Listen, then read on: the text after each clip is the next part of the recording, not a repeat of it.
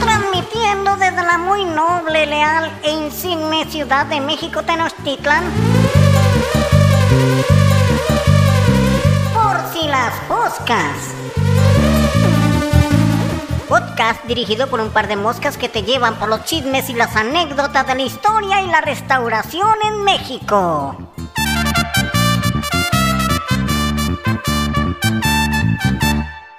Bienvenidos a su podcast, Por si las Boscas, un podcast que viaja por la historia, el arte y la restauración en México, presentando por la restauradora Mariana Grellega y el doctor en historias maravillosas Luis Huitrón.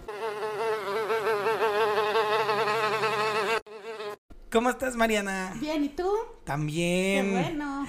Hoy tenemos un invitada sasasazo increíble. Por favor, preséntalo con los honores que merece. Es guapo, Sí, joven. es joven, gallardo, es muy, pero muy, pero muy brillante, inteligente, buena memoria, juega bien el fútbol, dominó el ajedrez, te hace rica pancita los domingos, Ah, no sabía eso. mole de olla.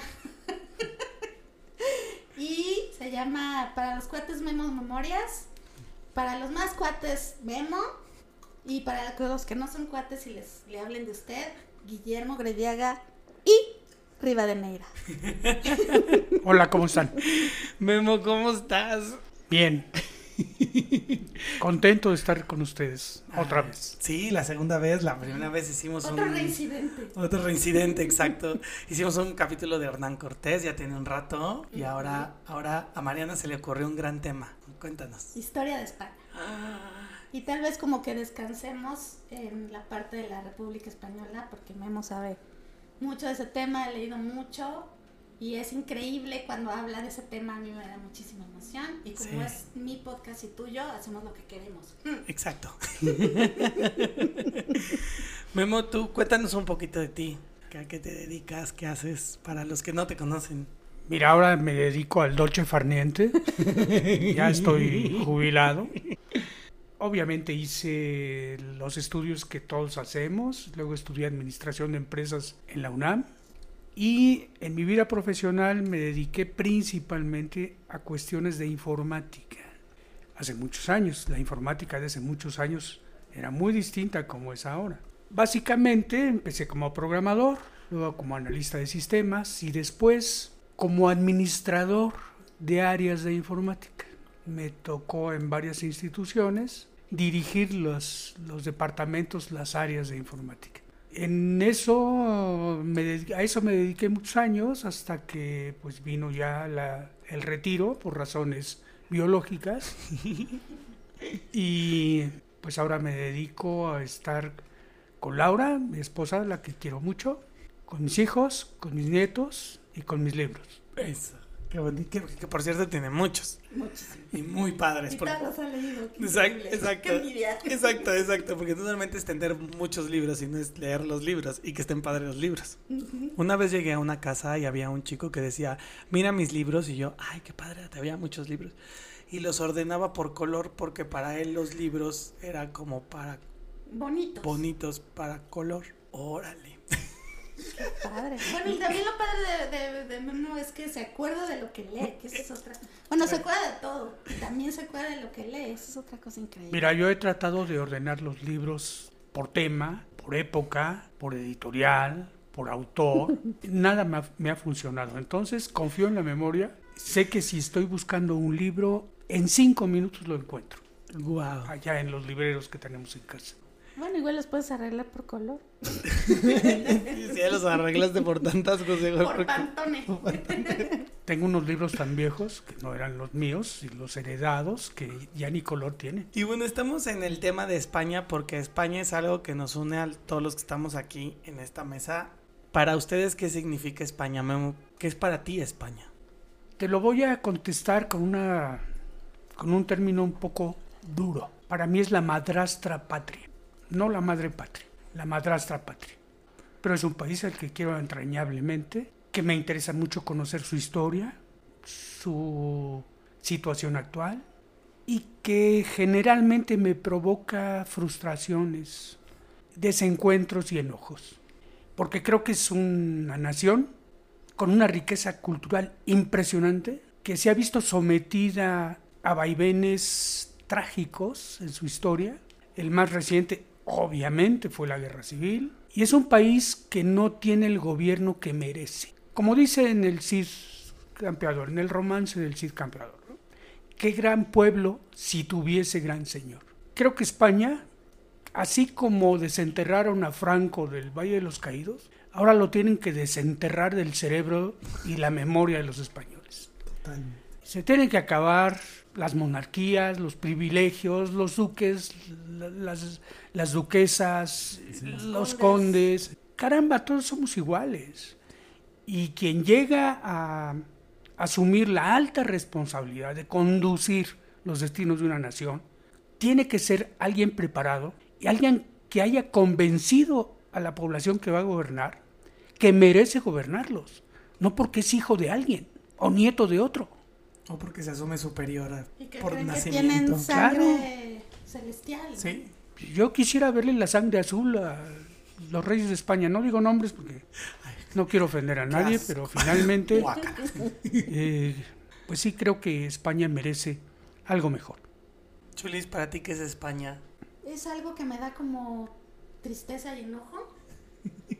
Me molesta muchísimo, por ejemplo, que en mi acta de nacimiento española diga que le dé obediencia al rey cuando por la situación que han creado los monarcas, la familia de Lau y de Memo tuvieron que salir de ahí expulsados y no podían regresar y tuvieron no sé cuántas condenas de muerte. Y cuando hemos regresado y vemos a la familia, me da muchísima alegría, pero al mismo tiempo me lleno de dudas y como de enojo, porque son monárquicos, como casi todos los españoles, casi. Y, a- y los, los quiero mucho, pero se me hace muy extraño. Y también entiendo que la pasaron muy mal porque tenían parientes rojos y entonces pues eran castigados por eso.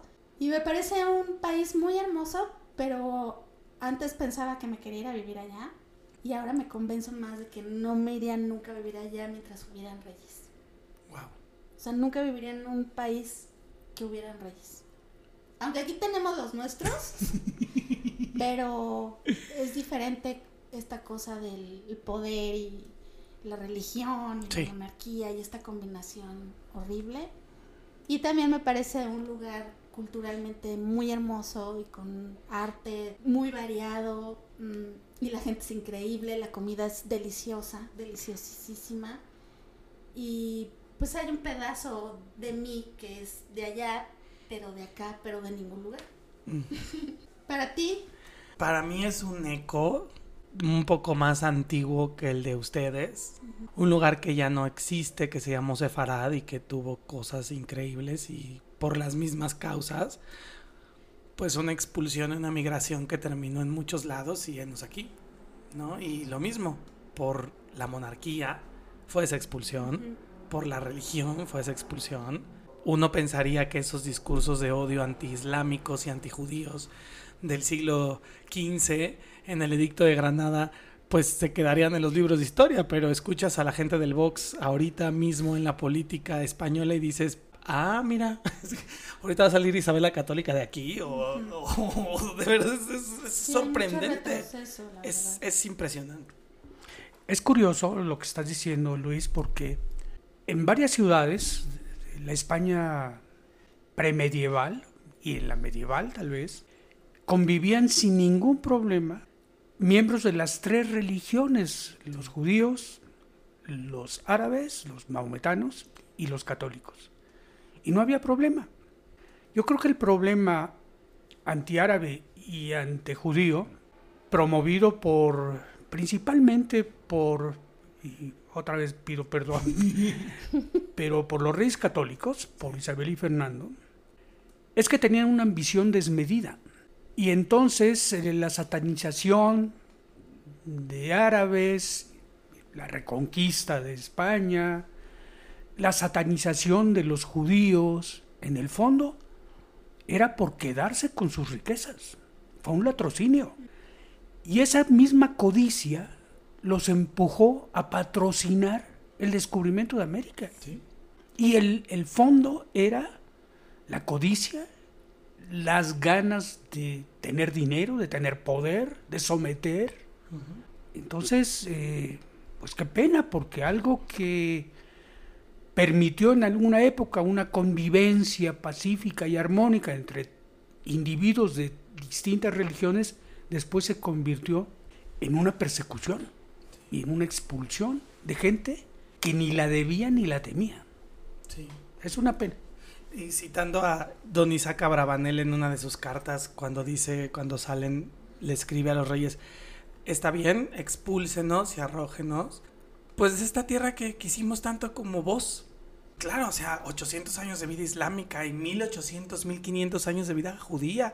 O sea, claro que va a dejar esas raíces y España es España es como ese ex tóxico que la ha regado muchas veces, ¿no?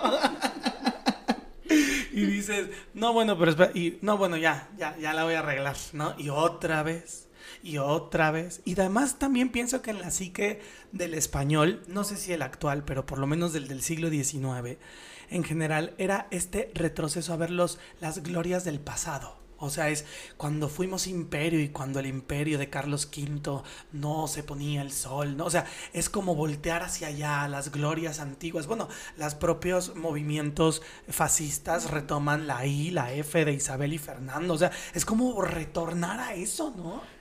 No han perdido y no entienden, o sí entienden, pero no quieren perder esa, ese sentirse superiores, ese sentirse conquistadores, ese no reconocer a otras etnias, a otras culturas, a otras civilizaciones, como entes humanos, como sociedades, que tienen sus propios valores y que lograron desarrollarlos, y no, eh, sigue existiendo ese pensamiento de, de someter, de que el, el no español vale menos. Y eso lo vemos, y otra vez pido perdón, pero lo vemos de manera muy sutil, muy suave, por ejemplo en el Partido Socialista Obrero Español.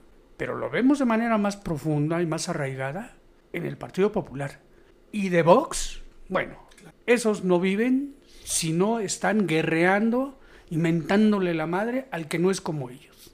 Es muy complejo, todo un crisol de culturas que se van a juntar y se van a unir y la pregunta para empezar es, ¿dónde surge España? Para empezar a explicar el fenómeno de los señorcitos que se movían por la península ibérica desde Altamira hasta Cádiz. O sea, ¿cómo? ¿Dónde? Mira, seguramente lo que voy a decir es muy superficial y gente como tú, profesionales de la historia, saben mucho más de estas cosas, pero básicamente hay dos, dos etnias importantes en el, en, en el origen de España, que son los iberos y los celtas.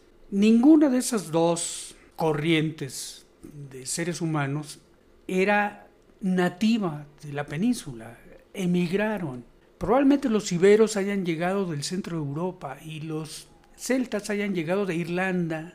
Y se nota, por ejemplo, esto de los, de, de los pueblos originarios de Irlanda, se nota en Galicia y se nota en Asturias. Se nota, son celtas, son, tienen muchas de las costumbres de los celtas y bueno, y nada más hay que oír la gaita. Claro, Sí, claro. por supuesto. Estos Eso es- símbolos que son Las completamente runas, es- es- las ajá. runas, ajá. Esas, esas, esas cruces Ajá. celtas que es, es- en los cementerios, que es una cruz con un círculo. Círculo. Eso, eso, eso es celta Celta. original. Bueno, entonces tenemos celtas y iberos. Y luego vinieron muchas emigraciones, llegaron, llegó gente del centro de Europa, llegaron los suevos, luego llegaron los fenicios. Sí.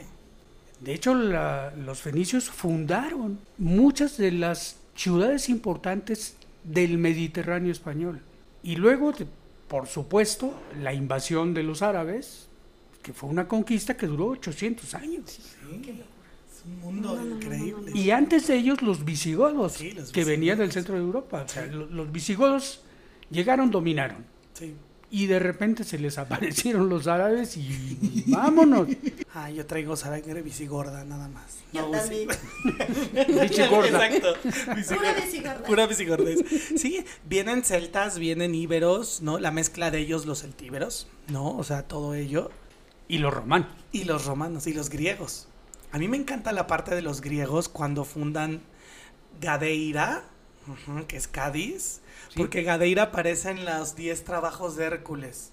Es, es una cosa increíble el mito de Hércules porque Hércules se lo envenenan y entonces mata a su esposa y a sus hijos porque estaba envenenado. De hecho, en Sevilla están las, Las columnas. de Hércules. Pues ¿a Exacto. dónde, ¿a dónde fue a tomar pulque? Eso, no, ese es el asunto, ese es el asunto. Le dan un chupe y se empieza a volver loco y mata y después cuando se le pasa la cruda dice, "¿Y ¿qué hice? Y los dioses le dicen, te vamos a perdonar si nos haces 10 chambitas. Y entonces son los 10 trabajos de Hércules en donde mata a la hidra y se va por el león de Nemea y todo. Pero y tiene que limpiar los establos de no sé quién. Sí, y uno que me encanta es, vas a ir por las cabras y las ovejas Al monte. del rey Gerión. Y entonces, ¿dónde está el rey Gerión? El rey Gerión que fundó Gadeira, Cádiz. Y entonces ahí va, y va navegando en barquito desde Creta hasta Túnez. Y se cansa de navegar y se baja al desierto, según la mitología iba caminando, y se enoja con Apolo porque hace mucho calor. Y entonces le empieza a echar flechas al sol para que le baje el calor. Y el Apolo le dice, no, espérate, te voy a prestar mi escudo. Y entonces sube el escudo y como ovni va volando. Y cuando llega a Gibraltar, en teoría el mito es que está junto, está pegado y tiene que pasar del otro lado. Y claramente al señor Hércules le da mucha flojera escalar la montaña porque decide agarrar la montaña de un lado al otro y, y la abre. Y es el mito del estrecho de Gibraltar. Por eso una, una columna representa a Europa y la otra columna representa a África. Por eso son las dos columnas. Pasa a Gadeira, convence al rey de, eh, del Gerión, que además es un dragón de tres cabezas, y pelea con él. Le roba su ganado, pobrecito. Y luego se enamora de un. Se enamora. se- lo persigue un gigante que se llama Caco. Y la hermana de Caco, que se llama Caca, se enamora de Hércules y le ayuda a subir las cabras, las ovejas. Se llama Kaki. Exacto, exacto, Caquito. Y ya, y entonces, según esto, esta gran viaje que hace Hércules, tiene su hijo Hércules, Hispalis, e Hispalis funda una ciudad llamada Hispalis, que es Sevilla. Y entonces es el mito fundacional de Gadeira, Cádiz y Sevilla, desde la época fenicia, Por eso griega. están las columnas de Por eso Hércules son las columnas, que es non plus ultra, o sea, desde de aquí para allá No hay nada. No hay nada. Se acabó. Y sí, estábamos nosotros. Pero, pero, y sí, pero en ese momento, y no. O sea, y ahí acababa. O sea, ese es como, esa es la España que dice Memo de fenicios, judíos, en esa época empiezan a llegar, ya es el siglo tercero, este, griegos, romanos, y pues celtas, íberos, y es todo este grupo de gente, unos más nómadas o seminómadas en el norte y otros ya mucho más urbanizados en el sur, pero pues son dos culturas increíbles.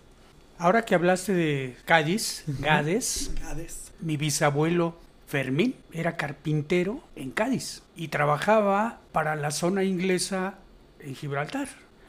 Entonces cuenta la anécdota familiar que entraba en las mañanas con los botes de cola, con doble fondo, entonces metía vino de, obviamente, de contrabando, y luego cuando salía sacaba tabaco No. en, en esos botes y lo vendía ahí en, el- en, en Cádiz, en el pueblo. No, me cayó re bien. es algo que haríamos nosotros. Pues sí, ese era, ese era el, el- el bisabuelo Fermín. Es que son ciudades antiquísimas. O sea, Cesarea Augusta, Zaragoza, Barcaleyona, Barcelona, Tar- Tarragona, Finisterre, o sea, todas, Cádiz, Sevilla, Córdoba, son ciudades romanas y ¿Cómo griegas. se llama la que está hasta arriba en la esquinita? Eh, la Coruña. La Coruña. Ah, la Coruña, ajá, y esta Finisterre donde terminaba la tierra. Y por ejemplo, Santiago de Compostela es el Campostelarum del lugar a la diosa Ishtar, a la diosa de las estrellas y la luna. O sea, bajo la catedral basílica está el santuario romano, del santuario antiguo fenicio. Entonces es una capa de pastel de estratigrafía increíble. Y bueno, hasta donde yo sé, y van, go- van viviendo todos muy felices y contentos hasta que se cristianizan. Y ya empiezan los problemas. Bueno, eso es... eh, sí se cristianizan Pues yo creo que al, al momento que el cristianismo toma fuerza en, en Roma, inmediatamente se traslada bueno, a, a toda Europa, llegando a España. Hay que recordar también que hubo emperadores romanos nacidos en España. Trajano, Claro. Adriano, fueron emperadores romanos nacidos en España. Y Séneca, que fue un educador romano, también nació en España. Ah, no sabía de Seneca. ¿sí? ¡Órale! Bueno, llegando el, el cristianismo a España, bueno, pues ese es parte del argumento de aquellos señores feudales que estaban en contra de la dominación árabe y que con la bandera del cristianismo inventaron una cruzada, una guerra santa, y luego los reyes católicos, católicos, bueno, pues finalmente con el poderío militar que tenían, Sí, eh, expulsaron a los últimos árabes. sí. La caída de Granada, cuando Boabdil fue el último rey, Ay, sí, el Boab. fue creo que en marzo de 1492. 92, exacto. Y despuesito se vino el descubrimiento de América. Sí. Sí, hablar de la España musulmana es una cosa increíble porque están los, los romanos y los griegos y luego vienen, se cristianizan en el año 310 al 380 y luego vienen los visigodos, suevos, alanos, este, godos, ostrogodos y van convirtiendo y van guerreando y al final el ganar, ganar es, ok, no pasa nada. Los incluimos, pero si se cristianizan. Y entonces ya nacen los reinos visigóticos donde por primera vez podemos hablar de Galicia y el primero Asturias, Galicia, Navarra, Aragón y el condado de Castilla, que en ese momento era el condado de Castilla. Y viven bien felices y contentos y un día en el año 711 en la batalla de Algeciras les caen los musulmanes y bolas Don Cuco. O sea, en cuestión de cinco años, es es que a mí me llama mucho la atención esos árabes qué grandes guerreros. En cinco años dominaron desde Gibraltar hasta Santiago de Compostela. Es impresionante. Es impresionante, además, no solo eran grandes guerreros, eran grandes agricultores, Sí. grandes arquitectos, grandes matemáticos y grandes filósofos y médicos. O sea, era la cultura árabe, la verdad es que qué pena que la cultura árabe, y vuelvo a pedir perdón por mis imprudencias, pero lo que es la cultura árabe de hoy Sí. no tiene nada que ver con lo que fue aquella cultura árabe. Se fueron a la ortodoxia estos. ¿Sí? ¿Por qué? Otra vez, perdón. Por el fundamentalismo religioso. Claro. Sí, es, es la misma cara, es la cara de la misma moneda, ¿no? Es el fundamentalismo religioso de la expulsión, el mentalismo religioso del Estado Islámico. Pero qué tristeza, o sea, se pierden todo esto que dices tú, las, las, las madrazas, ¿no? Las, las, las mezquitas, Córdoba, Córdoba y Zaragoza y Granada. la Granada. La Alhambra. La Alhambra, o sea, es impresionante. O sea, pero ahí también por, por muchísimo complot familiar. O sea, primero están los omeyas en la conquista del año Ah, 711. Sí, claro. Y de ahí se dividen y empiezan que si los 33 reinos de Taifas y que los almohades y los mo- almohávides y los no sé qué y los no sé cuánto y los nazríes y terminan terminan peleándose tanto entre ellos que las la, el rompimiento político de la España islámica hace que no vean que los cristianos están cargando de armas Sí. y que van avanzando y que van avanzando y van reconquistando, reconquistando, reconquistando y se los acaban. Digo, en cinco años los musulmanes lograron conquistar la península islámica. En 800 años tardaron los cristianos. Sí, tardaron bastante, mucho, mucho más. Pero sí es, sí, los cristianos son muy tenaces en ese momento de, de época, aunque sea poquito. Sí. Yo recomiendo a quien pueda, porque no es fácil ni barato, pero por ejemplo, conocer la Alhambra, el Alcázar de Sevilla, Córdoba, es, eh, es una manera de ver cómo se borda con yeso y con piedra. Es- qué bonito, ¿sí? Sí, sí, sí. Es, de verdad, es, es impresionante. Y algo que sí quiero resaltar, quede así muy, muy claro. El cuidado y el amor de la cultura árabe por el agua es impresionante. Probablemente porque venían de donde no había agua. Entonces cuando llegan y hay agua, la veneran. Sí. Y la incorporan como si fuera un elemento arquitectónico más, ¿no? Sí. O sea, cuando vas a la Alhambra, la gente se emociona por la Alhambra, pero muy poca gente voltea a ver el Generalife, Sí. que está arribita y que es la enorme cisterna que está dotando de agua las fuentes y que se mueve y saltan. y- o sea, si no hay Generalife, no hay Alhambra. Y para hacer el Generalife arquitectónicamente, abrieron cerros, traspasaron montañas para subir y bajar el agua, como les dio la gana. Aprovechaban los deshielos de la Sierra Nevada. Sí, justamente. Nosotros estuvimos, o sea, hace algunos años, no me acuerdo, cuatro o cinco años, y eh, es impresionante ver la Sierra Nevada porque está nevada. Sí, está nevada. Y no, exacto. y- y no, es- no estamos hablando de, de cumbres como el Himalaya, ¿no? Claro, claro. Pero está nevada y, y los deshielos provocan dos ríos que son los que suministran agua a Granada y son los ríos que también supieron aprovechar los árabes. Sí. Es, es, es la cultura, el- los, la talla de madera, la, la- las yeserías o ajaracas, Los ¿no? muebles, los muebles, las sillas la árabes. pintura mural, el todo, o sea, es... Aparte hay poemas escritos Ah, claro. incorporados en los muros y la yesería que uno lo ve y parecería que es parte como de este encaje Sí. maravilloso, pero son poemas en árabe. El, el mundo árabe tiene la escritura cúfica, que es lo que dice Mariana, y la escritura cúfica. Los edificios árabes son libros. O sea, es una cultura muy, valga la redundancia, muy culta. No, son libros.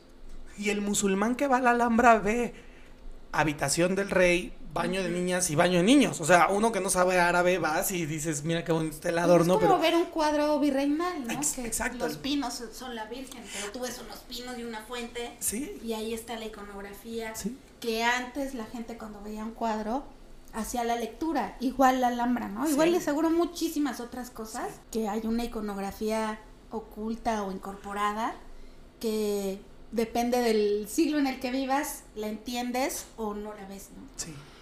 Dos comentarios sobre la Alhambra. Uno que no que nos dijeron que no no puedo poner la mano en el fuego, pero aparentemente Ajá. en toda la escritura árabe que hay en la Alhambra, el símbolo de Alá está siete mil veces. Wow. Esa es una. Y la otra es ver en la Alhambra un palacio de Carlos I de España y V de Alemania. Que dices, ¿y este qué hace aquí? Sí. Pues es como en la mezquita de Córdoba. Claro, la que hay un catedral ahí. de catedral ahí y dices, ¿y esta cosa de dónde salió? Pero además ese, ese, ese palacio de Carlos I se construyó porque, pues porque a alguien se le ocurrió que a lo mejor quería ir y nunca fue, o, o fue dos veces.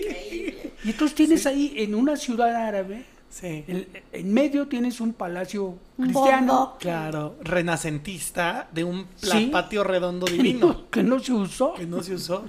Sí, no, es que también tras la expulsión de los judíos y de los musulmanes, la reina, la reina tenía tres confesores. Dos que me caen increíbles y uno que no nos gusta. El que no nos gusta es Torquemada, obviamente, ¿no? Vaya. Pero- sí, de- más- nada más y nada menos, nada más y nada menos. Y el que nos cae, los que nos caen increíbles son Fray Julián de Cisneros, que fue el que terminó tomando la regencia de la reina tras la muerte, y Fray Hernando de Talavera. Tanto Cisneros como Talavera protegieron los textos judíos y musulmanes y los edificios judíos y musulmanes. O sea, esos dos frailes tenían la visión de decir, no me lo toquen, no me lo vayan a romper. No, es que no, no saben que esto es una biblioteca, no tienen idea que esto es una, host- un- un- un- un- un- una biblioteca, un, un valle, un salón, un lo que sea. O sea, eso es... Oiga, Miss, Sí. yo como vengo de oyente, esa, esa protección que dices un poco fue ocultarlos en, en la ignominia, Sí, que la gente no los conociera para que no los destruyera. sí, Pero esos dos confesores de Isabel era gente culta. muy, muy. Torquemada era un... Bueno, era dominico. Dominico, Por eso el Santo Oficio Exactamente, así es. Y Hernando de Talavera era Jerónimo, que es una orden muy culta, y el otro, Julián de Cisneros, Fray Julián, de- era franciscano. O sea, ves, de- de- vienen de otros mundos, no de, no la De hecho, Fray Julián de Cisneros y Hernando de Talavera dijeron, no maten a los judíos ni a los musulmanes. Si los queremos convertirlos, tenemos que convertir por la vía del amor O sea, enséñales que es Cristo, enamóralos del cristianismo y de los valores cristianos y ellos solitos se van a ir a convertir. Ah, no, torque madera de. Y si dicen que no, fuego. O sea, la- el y es la misma iglesia. Es que es realmente muy, muy complejo. eh, Dos personas. Ese Julián de Cisneros, luego fue cardenal, el cardenal Es el Cisneros. cardenal Cisneros, así es. Famosísimo. Eh, cu- cuando muere Isabel, pues no hay quien tenga el trono de España y él se queda encargado. Y el Brandy, cardenal Cisneros. Sí, sí, sí, por supuesto. Todos, todos los cisneros es. ah, me gusta más el brandy realmente. y en 1492 se acaba eso y también se acaba la vida judía de 1500 años. Oye, otro comentario así mm, anecdótico es, ¿por qué en España se come tanta carne de cerdo? El chorizo, el tocino, el jamón. Porque la población, judía o no, para demostrar que no eran judíos, comían carne de cerdo. Y esa costumbre que era para protegerse, Para no que no ¿De la mataran, ¿no? Sí. eso permanece. Qué locura, qué locura. Y hoy sigue siendo pues un alimento que se consume en grandes cantidades. Sí, es para con ¿Qué para cosa, no? demostrar que ¿Qué no cosa? so- sí, no somos judíos, no somos musulmanes, porque en ambas religiones el cerdo está prohibido. Y entonces es como de, no, no, no, mira que soy bien cristiano. Y cristiano y la Virgen de la Macarena. Y, y entonces, claro, pues así comes, ¿no? Y es eso, ¿no? Tal Y a cual. tragar tocino. Y a tragar tocino y chistorra y... Sacrificándose. Pues sí. Un sacrificio. ¿no? Y, y se acabó la vida también judía de 1500 años y lengua, gastronomía, sinagogas, la sinagoga del tránsito en Toledo, que todavía queda, con la misma escritura en vez de árabe en hebreo, y los grandes médicos como por ejemplo Maimónides, ¿no? Que el- Avicena Avicena, y Benzina. ¿no? Y Benzina o Nachmanides en el norte. Y Maimónides a mí me encanta porque en el año mil y ciento y medios es el primer médico que dice aquellos que les duele el cuerpo vayan a un doctor y aquellos que les duele el, arma, el alma vayan a acérquense al, al- estudio.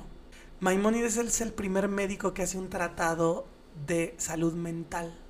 Un, un segundo tratado de salud del ánima, del sentimiento. Un tratado de nutrición y un tratado de salud sexual y un tratado de... Pero Maimónides es el primero que dice, hay una cosa que se llama enfermedades que hoy le llamaremos, es el primero en acuñarle el concepto de depresión. Así de avanzados eran los médicos judíos y musulmanes para decir, nos duele el corazón y cuando nos duele el corazón nos rompemos.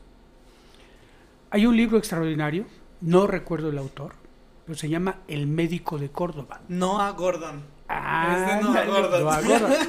Muy bien. Y es sobre Maimónides. sobre Maimónides. Es increíble. ¿No? Yo amo Maimónides, para mí es mi top.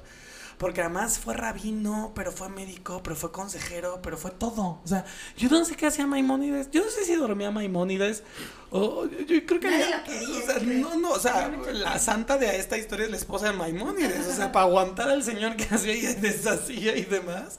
O sea, Maimónides es así increíble. Maimónides tiene una oración del médico no me la sé, pero parafraseándoles, por favor, Dios mío, haz que mis pacientes confíen en mí.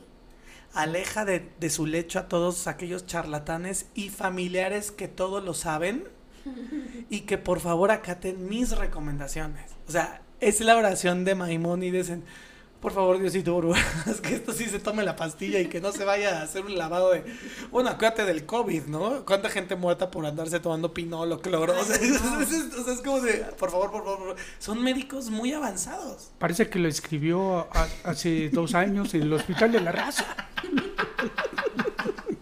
Sí. Y bueno, llega la expulsión y pues ya, adiós todos. La historia de las joyas de la reina que se quita para dárselas a... ¿Qué joyas? Luis de Santángel, que se llamaba Azarías Guinillo, su nombre judío, le pide a los judíos de España que le den el dinero para que la reina los deje quedarse un momento más. Y cuando le dan el dinero a la reina, la reina dice, ay, ¿qué dinero te voy a regresar? Yo a mí no me diste ningún dinero. La reina se chacalea el dinero de los judíos de Azarías Guinillo y con eso se compra la niña y la pinta.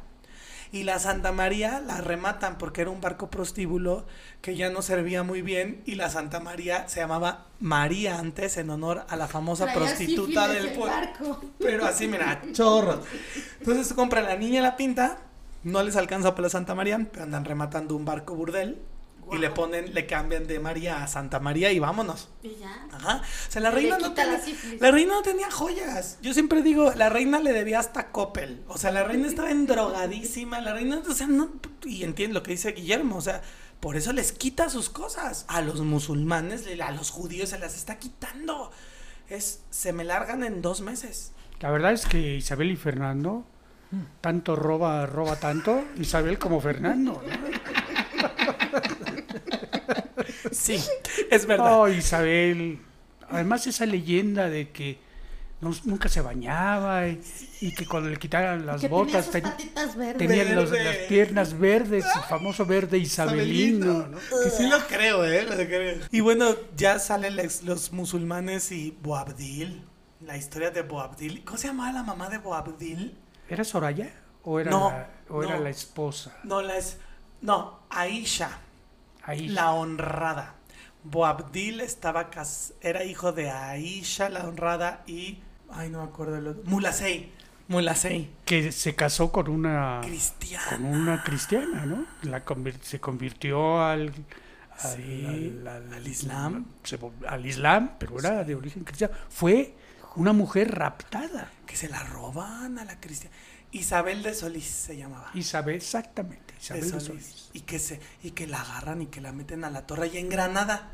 Y que sale el mulasey a verla, guapísimo árabe.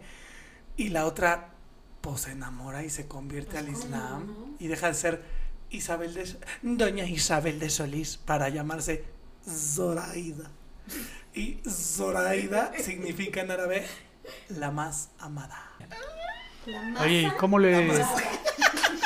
La, la ma- la madre de la madre de Boabdil fue la que le dijo no llores como mujer lo que no supiste defender como hombre. Y después le dio un fregadazo y órale, sí, al Boabdil. Boabdil tenía 14 años cuando empezó la guerra. Claro. Tenía, no llegaba yo creo que ni a 25 cuando fue la expulsión de los musulmanes. Pero lo curioso es, ¿y qué pasó con Boabdil? ¿Lo, lo apresaron? No, se fueron a Marruecos Ya. y ahí se quedaron y ahí siguieron. Los descendientes de la familia real de Granada, los Nasríes, hoy son parte de, las monar- de la monarquía marroquí. No, hombre, ot- otra no, cosa bonita. otra gente de Pero, primera. con, pero la monarquía marroquí, diferente. el- bueno, no es lo mismo. Los dos los unen las drogas, la desaparición de gente y lo- el mercado negro de bienes raíces. Y el fútbol. Y el fútbol. Por algo, Juan Carlos I se fue con sus amigos. Claro. Qué locura la historia, ¿verdad? El rey de España huyendo con los árabes. Imagínate que se hubiera sabido eso en Boab- el pasado. Boabdil hace así. Cortón de cabeza, huevo. Claro, o sea, un rey Dios. español yéndose en siglo XX, XXI a los Emiratos Árabes con sus amigos los árabes. Abraza, yo creo que Isabel se retorce en su tumba. Oigan, y las juderías que hay en todos lados, ¿pueden platicar de eso? Es que Pues, es increíble. Sí, son las ciudades, las villitas que vivieron Porque muchos. los expulsan, pero primero se quedan como a las afueras de las ciudades, ¿no? Que normalmente estaban amuralladas y demás. Y entonces hacen una pequeña ciudad de las afueras. Eso después de la, de la expulsión. Ok. Yo creo que antes de la expulsión, cuando convivían, había el barrio judío, el barrio cristiano y el barrio árabe. Y pues dependiendo de la ciudad, eran predominaba alguna de las tres, pero convivían. Yo no, a ver si, si, si tú lo sabes, Luis. Yo tengo idea de que la primera ciudad en el mundo que tuvo ale- alumbrado nocturno fue Córdoba, que ponían lámparas de aceite, De aceite. para que la gente en la noche no se cayera y se partiera la cabeza. Yo creo que no sabía ese dato, pero no se me haría nada raro porque Córdoba era la capital del, del califato de Córdoba, era el lugar del centro y a donde llegaban todos. Y ahí estaba la gran mezquita y el gran palacio del emir de Córdoba, por supuesto, seguramente sí. Y todo el sistema de alumbrado público de aceite es árabe. Córdoba. Córdoba, Córdoba. eh, en nuestros días, el apellido Córdoba yo lo he visto escrito con B y con V, y para mí debe ser con B. No Ajá. sé. ¿Tú cómo la ves? Pues no sé árabe, pero tendríamos que ver la raíz del árabe, con qué letra está escrita. Y bueno, acuérdense que las eh, em, reglas de ortografía son hasta el siglo XIX, entonces de ahí para atrás En, orto- ¿Cómo- eh, en nombres propios no hay ortografía. Sí, no, no, no, no, para nada. Y sí, las juderías son estos lugares, siempre deben tener los mismos puntos. La sinagoga, para el rezo, porque el centro de la vida judía es la sinagoga. La mikve o tevilá, que en hebreo significa baño ritual. La yeshiva, que en hebreo es la escuela, el colegio. El panteón, porque se entierra al igual que en el rito islámico, muy particularmente en el rito judío. Y el mercado, por los animales que deben de estar sacrificados de cierta manera, que no se contamine la carne, que no esté sucia la carne ni las verduras, o sea, un nivel de limpieza tremendo. Entonces, son los cinco elementos que debe llevar una judería y en España, hasta antes de 1391, tenemos el registro de que hubo 230 y pico juderías en toda Castilla y Aragón, pero en el año 1391 un fraile dominico, para variar, que tenía muy pocos amigos y muchas, mucho tiempo libre, llamado Ferran Martini, en 1391 asalta la judería de Sevilla y destruye la judería de Sevilla que llevaba mil años y mata en una tarde a 30 mil personas. Y a partir de ahí, de, a- de junio a septiembre de 1391, de las 270 juderías en las que había, 230 juderías, solamente sobrevivieron 27 En toda la península. en toda la península. Un chiste muy malo. bien, date, date, Memo. ¿Cómo se llaman las cantinas de los judíos? Pedagogas.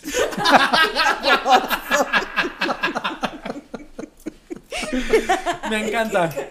A la siguiente que me digan. Exacto, luego que me digan vamos al rezo. Sí, pero yo voy a la pedagoga. Ahorita vengo. Y pues bueno, ya se acaba. Se acaba esa vida y América es cristiana, católica, apostólica y romana. Y llegan las monarquías. Memo. Digo, sé que la pregunta es tonta y muy babosa, pero ¿qué rey consideras de los que de los que hay hubo en España el más pelmazo por mucho durante ya todo pues este este gobierno que vino primero los los los Trastámara, luego los Austria y luego los Borbones. ¿Puede haber empates? Ah, pero por supuesto. ¿Qué semana?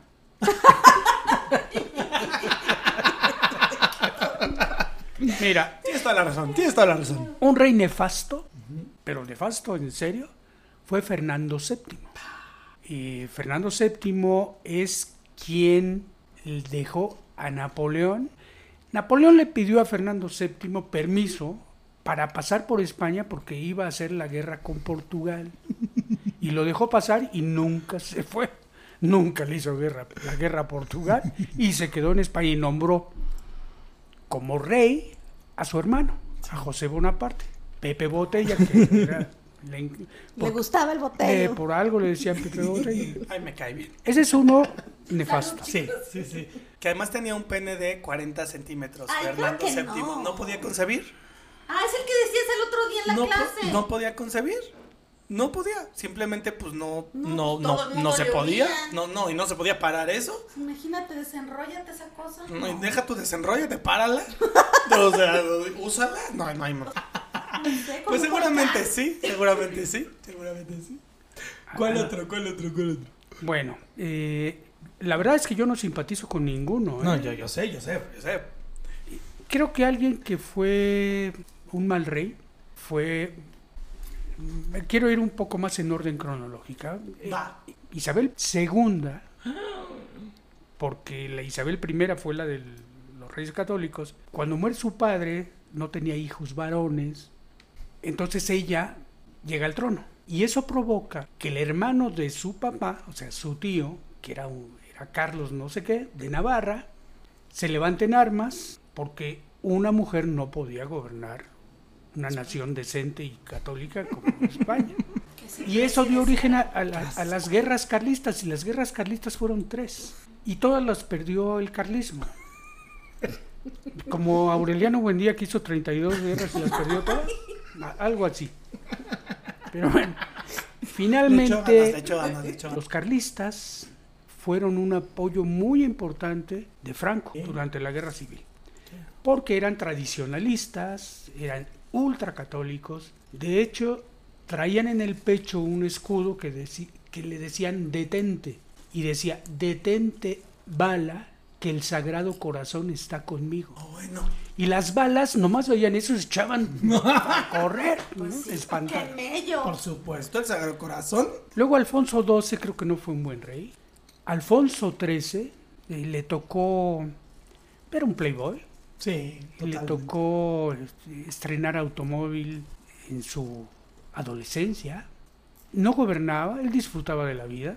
Y gobernaban gente que él nombraba, entre ellos el general Primo de Rivera, que fue un dictador, que fue el padre de José Antonio Primo de Rivera, el fundador de Falange Española, fascista de El de porquería. la I de Isabel y la F de Fernando. Desde luego Juan Carlos, porque Es que Juan Carlos no se entera. No se entera de nada. Es- o sea, no, no. es un señor que pues le correspondió ser rey porque quiso Franco, porque Franco no quería que su papá fuera el rey, que era Juan de Borbón.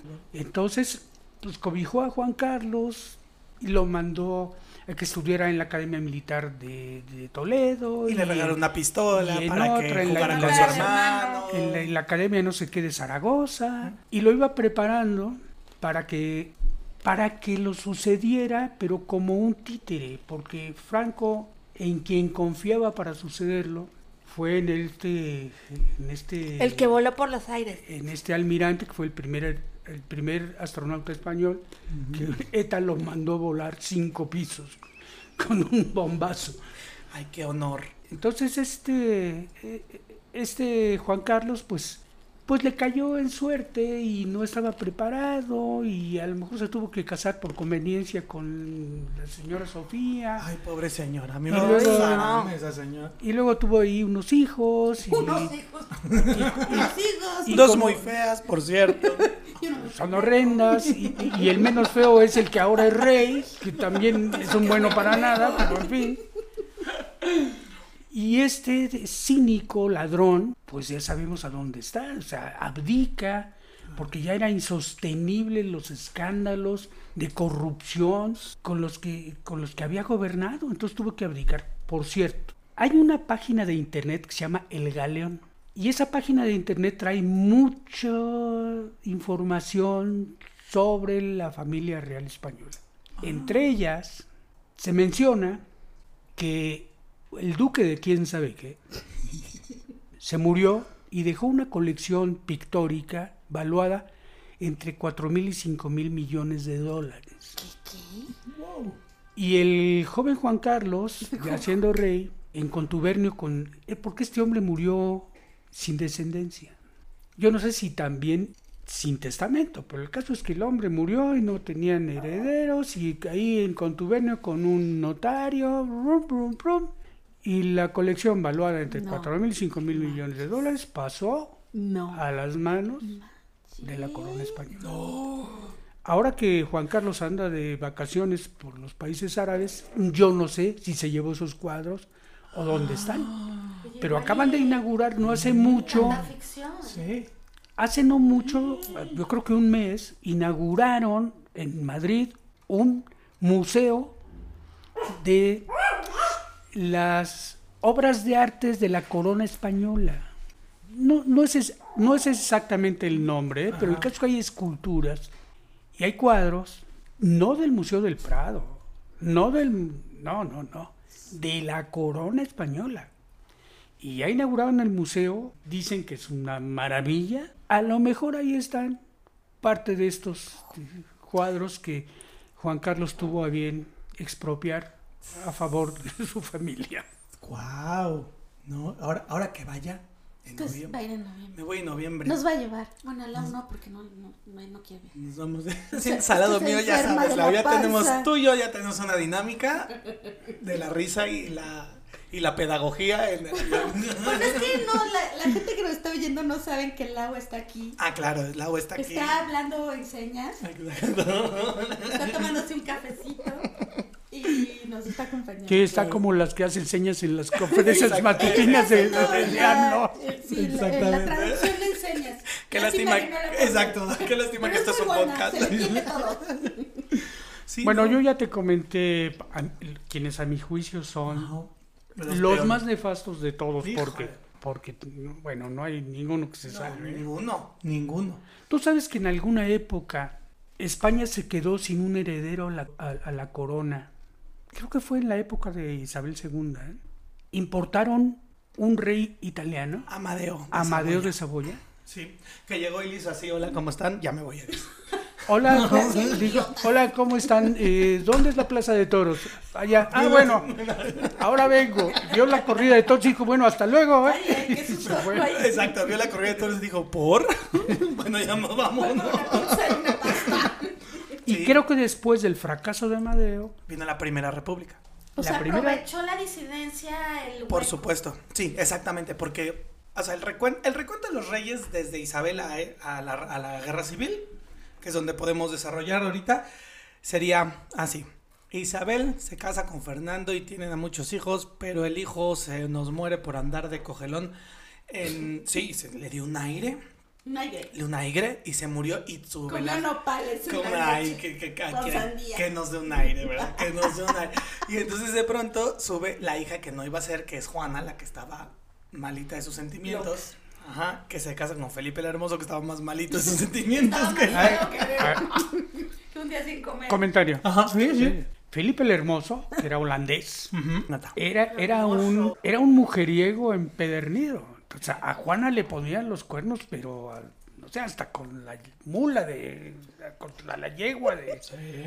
Hasta con la mula de seises. Y cuando, cuando los reyes católicos se dieron cuenta que Juana iba a ser incapaz de gobernar y que corrían el riesgo de que el rey de España y de todo el imperio Imperio. español fuera Felipe, que ni español era, Ni tampoco hermoso. No. se les ocurrió una idea por ahí, ¿no?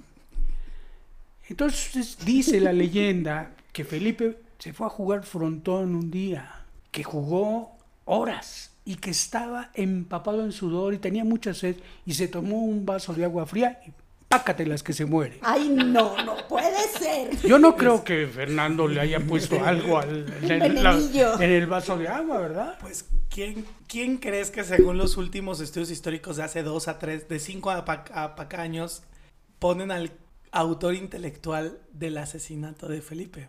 El cardenal Cisneros. Mira, nada más. Bueno, esos son los verdaderos consejeros de los reyes, ¿no? El que hacen el trabajo sucio. Claro. ¿Estás de acuerdo? Se nos muere. Ay, pobre de Juana. Juana amaba mucho a Felipe, a Felipe.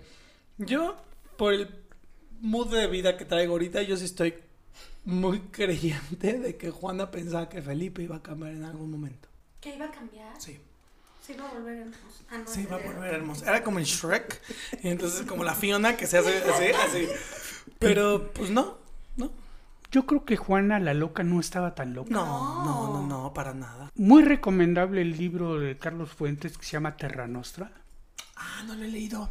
Ah, bueno, pues este, entre bien. otras cosas, entre otras cosas, narra el peregrinaje de Juana con el ataúd, con los restos de Felipe, por toda España. Qué ¿Ese era amor del... o era... amor Del malo. Porque lo besaba en su boca. Todo podrido. En su boca de momia, todo podrido. Lleno de. Lo besaba y lo abrazaba y se dormía con él. Y luego había audiencia en Toledo, o donde fuera que estuvieran, porque iban camino a, a Granada. ¿Sí es Granada? Sí, en Granada, está, en Granada está Isabel, Fernando, Juana y Y Felipe. Felipe. Ahí están las tumbas. Iban caminando en la noche porque el calor de los días hacía que se pudriera más rápido. Entonces imagínate los campesinos terminando de trabajar, viendo a la señora loca con su comitiva de negro y el ataúd y, y cuando había audiencia lo paraba y abría la puerta y el- la momia ahí de Felipe, que ya seguramente no estaba tan hermoso, y entonces le preguntaba y le preguntaba consejos. o sea, la más caída. ligeramente más caída.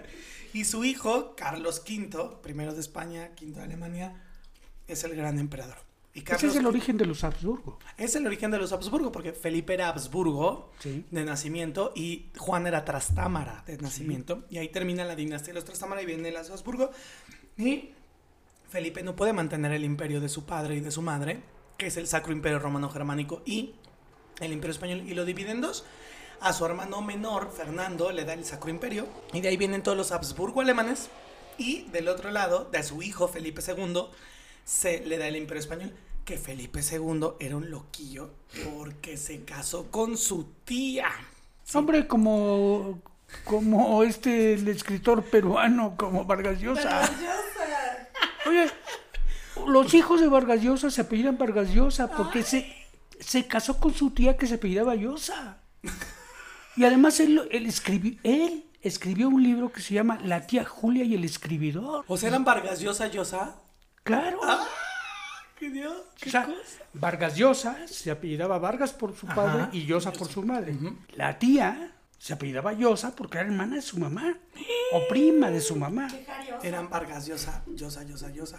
¿Esa, esa, esa no te la sabías? No me la sabía. No, hombre, al- algo más que abonarle al duque. ¿Qué co-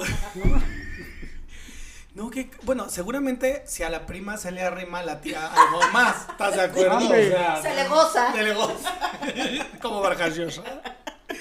Y, pero además, la, la, la tía en cuestión es María de Tudor, la hija de Enrique VIII Uf. y María de y Catalina de Aragón. ¿Sabes ¿Qué? María Queen of Scots? Es Marina, es Queen, es Bloody Mary. Es Es, Bloody la Mary. Bloody Mary. Sí, la es gran rival de Isabel, de Isabel. Inglaterra. Y, y, y cuando se casan, yo creo que se la habían pintado bien guapa y muy maja. Y de pronto la ve y dice, no, ya no. Y se regresa y la deja sola en Inglaterra. Y la otra se inventa dos veces un embarazo. Es, ay, es una historia tan triste. Y bueno, se ter- la terminan matando. Y Felipe II se La casa. decapitan, cuatro- ¿no? La decapitan y se, Felipe II Ay, se la cuatro veces. de la de la recuérdamelo, donde ahí en Londres, de la torre donde De la la- Torre de Londres. Gracias, Ajá. ya. Ujú, ujú. Yo no sé. A ver, ¿en la Torre de Londres también decapitaron a Carlos I o no fue en la Torre de Londres? Sí, a Carlos I, pero de Inglaterra. Sí, claro. Sí, ahí fue. ¿También en la Torre de Londres? Sí, y además Carlos I tenía una peluca. Su peluca estaba hecha de pelos púbicos de todas sus amantes. Ay, no, qué tipo. ¿Eh? Eres, Asca. eres escatológico. No, pues es que, a ver, cuando uno O dice... sea, la chisma es la chisma. Pues es que, ¿no? y son las monarquías, es que te lo peor. Claro que- Es una bola de frikis. Sí, totalmente. Y llega Felipe II y de ahí empiezan los que quijadón. Felipe II con la quijada prominente, Felipe III más prominente, Felipe IV mucho más prominente, que además, Que paréntesis, se cruzaban entre ellos. entre ellos, Uno Felipe... era tonto, ¿no? Fue Felipe IV. No, el hijo de Felipe IV, Carlos II, el hechizado. El hechiza. El que nomás, o sea, cuando nació seguramente dijeron, bueno, este si vuela es murciélago, si nada es cocodrilo, porque, o sea, una cosa tremenda. Pero tenía un síndrome. Sí, ya, la endogamia, o sea, pero de, de- de siglos.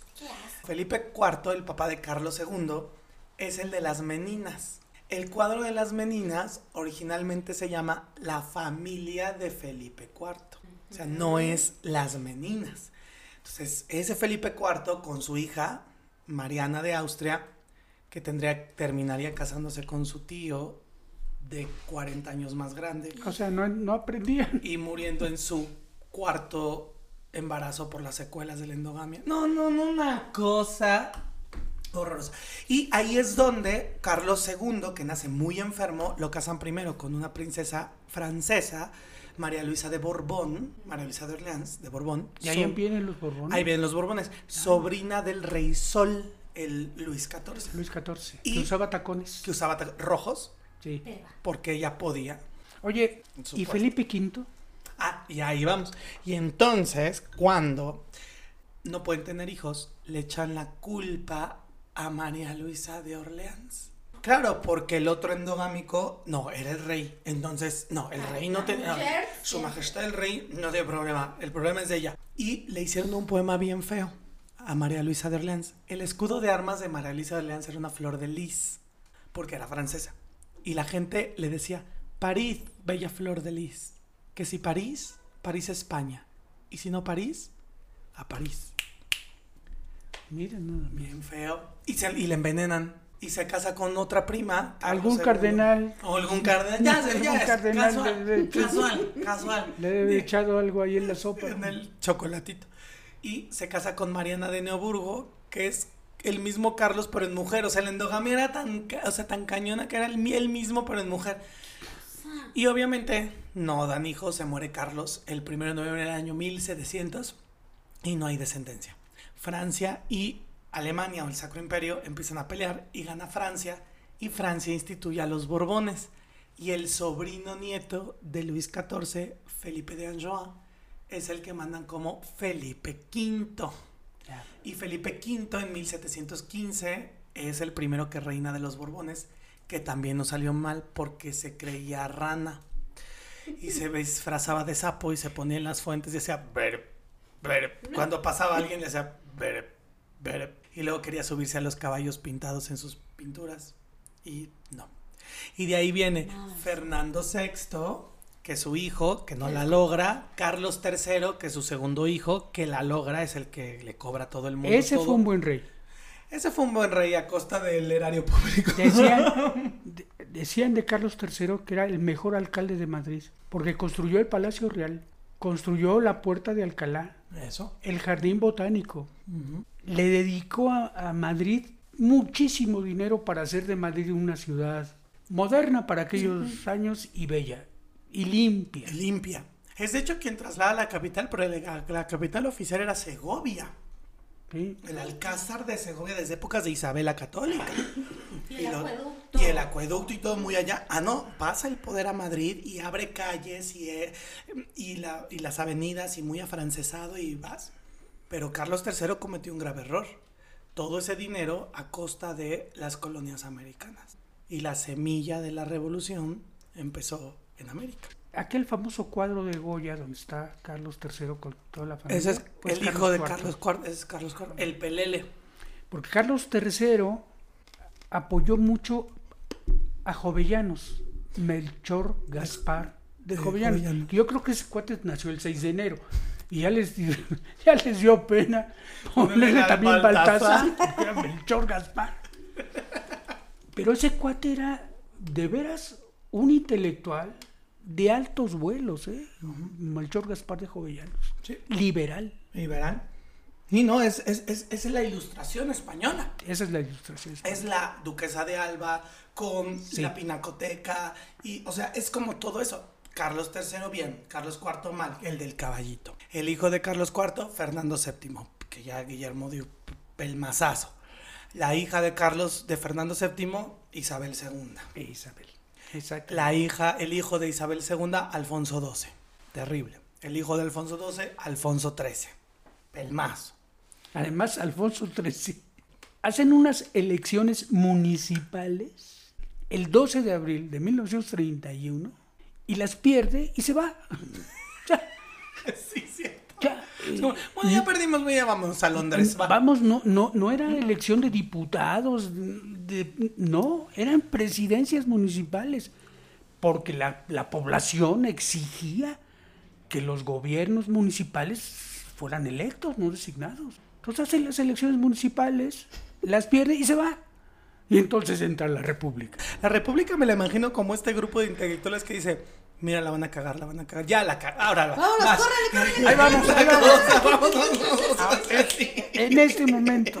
Y sí, y llegamos a la Segunda República Española y la Guerra Civil. ¿Qué nos puedes decir, Guillermo? De... Uy, man. Híjole. Podría estar hablando horas de esto, pero bueno, eh, hay elecciones municipales en abril de 31, abdica Alfonso XIII. este prógnata y se va a vivir a París. Y las Y- condiciones de la población era Bah, paupérrima, ¿no? Pues sí, era una pobreza y era una injusticia. Y un atraso tecnológico el mayor de toda Europa. Hay que ver una película de Luis Buñuel que se llama Les Urdes. Les Urdes es una región de Extremadura. Era la región más pobre de España, pues en 1933, a lo mejor, porque desde entonces es la película de Buñuel. Y fue una película que sacudió conciencias, porque decían, es que no es posible que la gente viva en estas condiciones. Pero bueno, volvamos a la República. Empieza la República, nombran un presidente y nombran un jefe de gobierno, porque España es un, fue una monarquía, es una monarquía parlamentaria, fue una república parlamentaria. Entonces tienes un jefe de gobierno y tienes un presidente o un rey. Quien gobierna es el jefe de gobierno. El presidente o el rey tiene en todo tiempo el derecho de revocar el mandato del jefe de gobierno y convocar a nuevas elecciones. El caso es que empieza el gobierno republicano, creo que era Niceto Alcalá Zamora, era el, el presidente de la República. El jefe de gobierno, no me acuerdo, pero a lo mejor ya era Manuel Azaña, porque ya andaba por ahí merodeando. El caso es que este gobierno no tiene mucho éxito. ¿Por qué? Porque tenía en contra a los terratenientes, a los capitalistas, a los monárquicos y a los curas. En 1934 hay un movimiento en Asturias de los mineros que reclaman mejores condiciones de vida, mejores salarios y se organiza una represión muy muy fuerte encabezada por Francisco Paulino Hermenegildo Teodulo Franco Bahamonde. Ya con esos nombres ya sabemos de quién se trata. ¿Y para dónde va?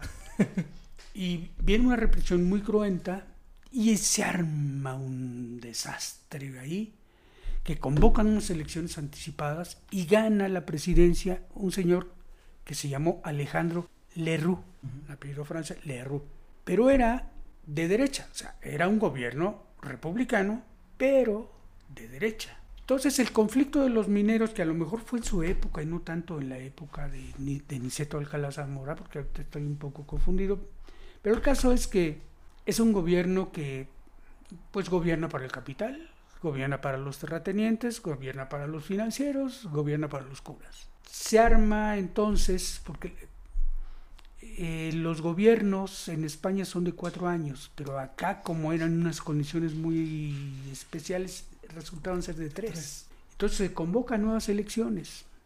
Y la izquierda, republicanos, socialistas, comunistas, anarquistas, por fin se unen, porque siempre andaba cada quien por su lado, pero por fin se unen y se llamaron Frente Popular, copiando el nombre del Frente Popular francés, que había ganado las elecciones con León, no me acuerdo el apellido, pero bueno. España siempre va detrásito de Francia, ¿no? Lo que hacen los franceses lo hacen los españoles. Si la cagan los franceses, la cagan los españoles. Llega este, este, este gobierno, y las elecciones fueron el 16 de febrero de 1936. Obviamente gana el Frente Popular. Las situación política se tensa más de lo que ya estaba, porque los militares ya empezaban a, moverse, ya empezaban a complotar en contra del gobierno democrático.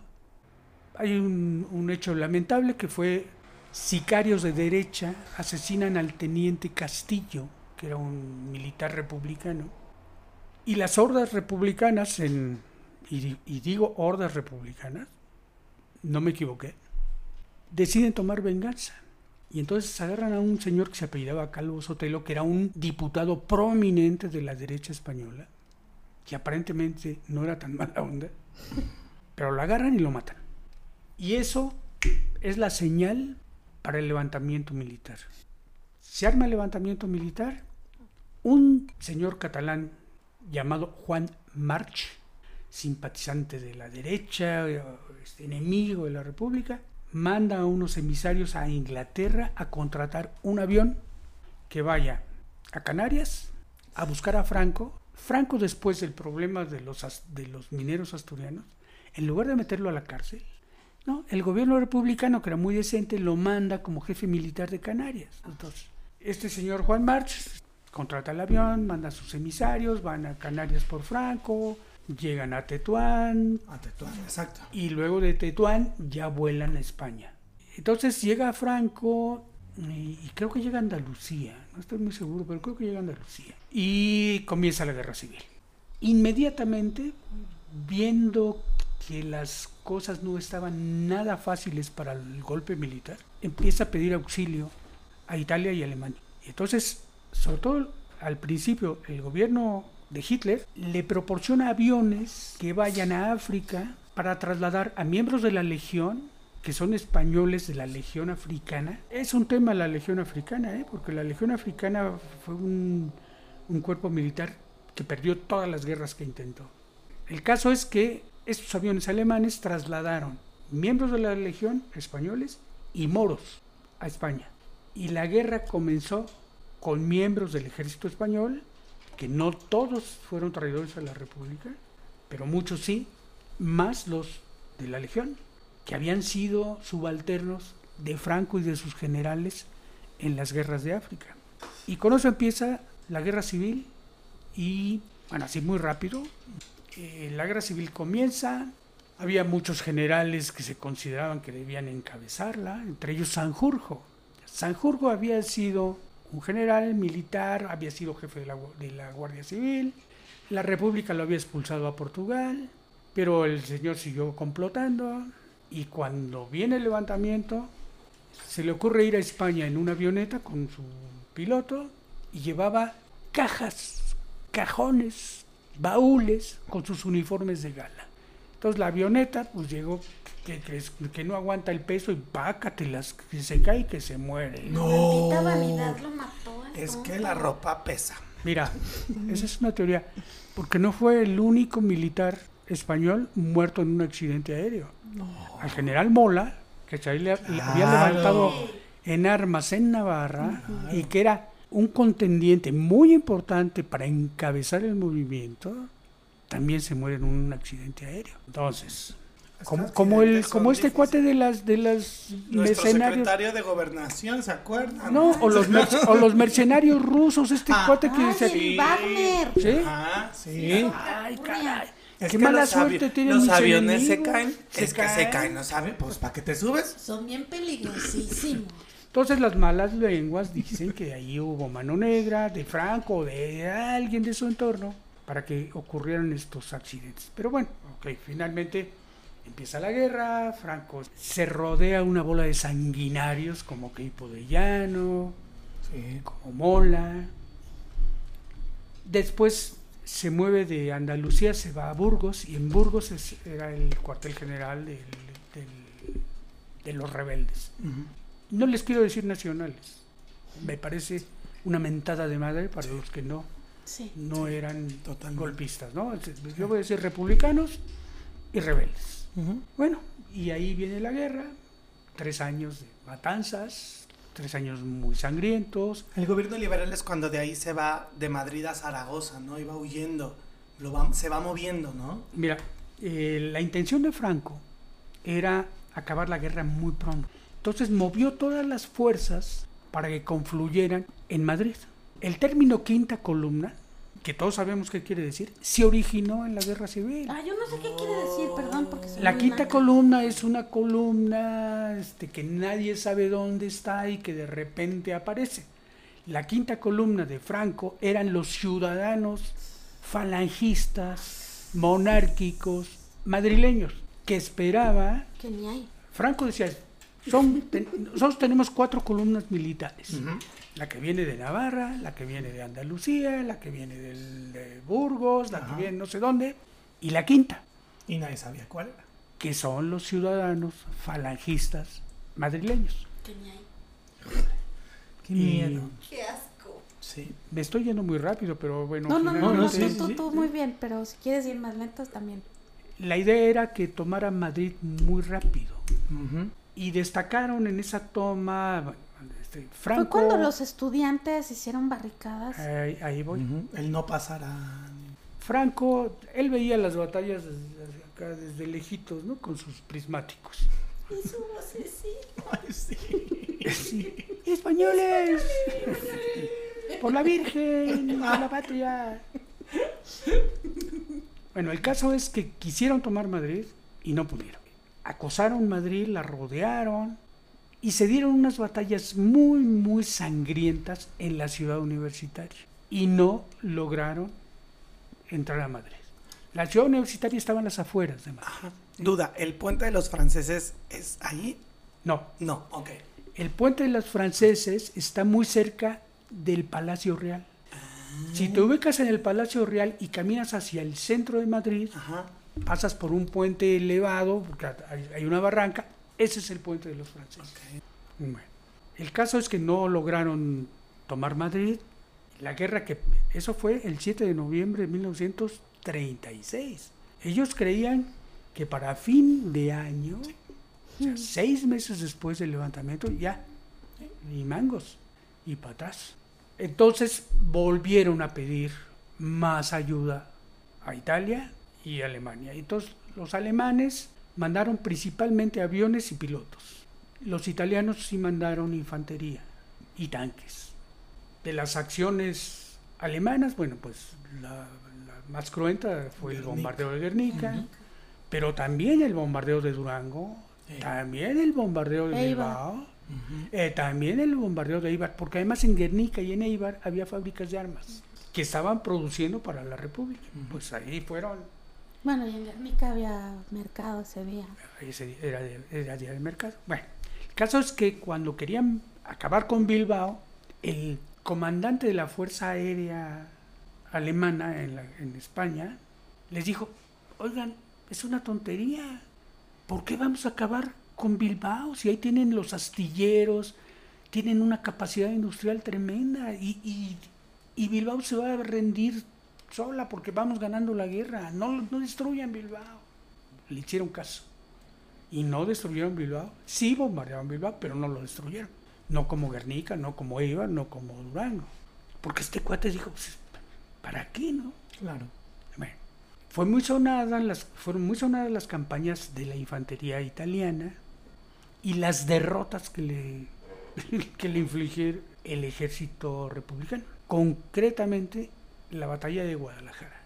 El ejército republicano, tú a saber por qué, pero el caso es que les puso una paliza en Guadalajara y además llovía y los italianos estaban con el lodo hasta el cuello y entonces eran blancos fáciles. ¿no? Y el duce, pues este, en lugar de decir, bueno, ahí muere, ya me voy, no, no, no más, ¿no?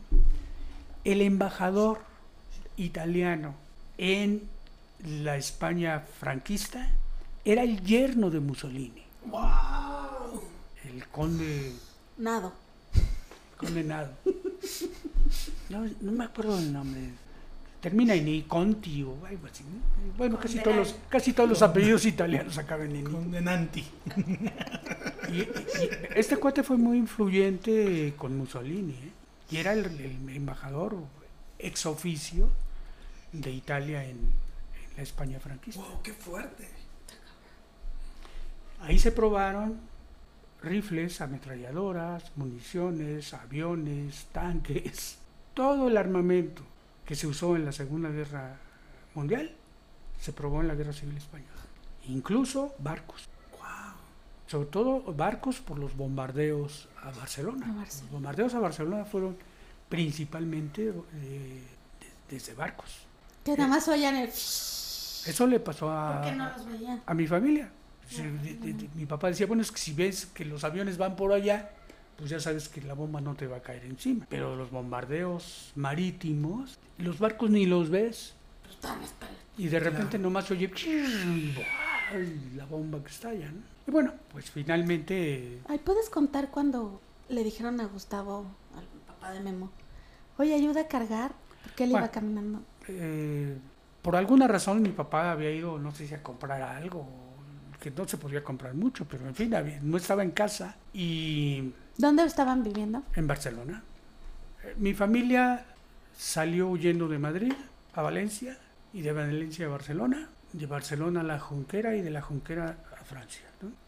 El caso es que vivían en mi abuela, mi papá y mi tío vivían en Barcelona.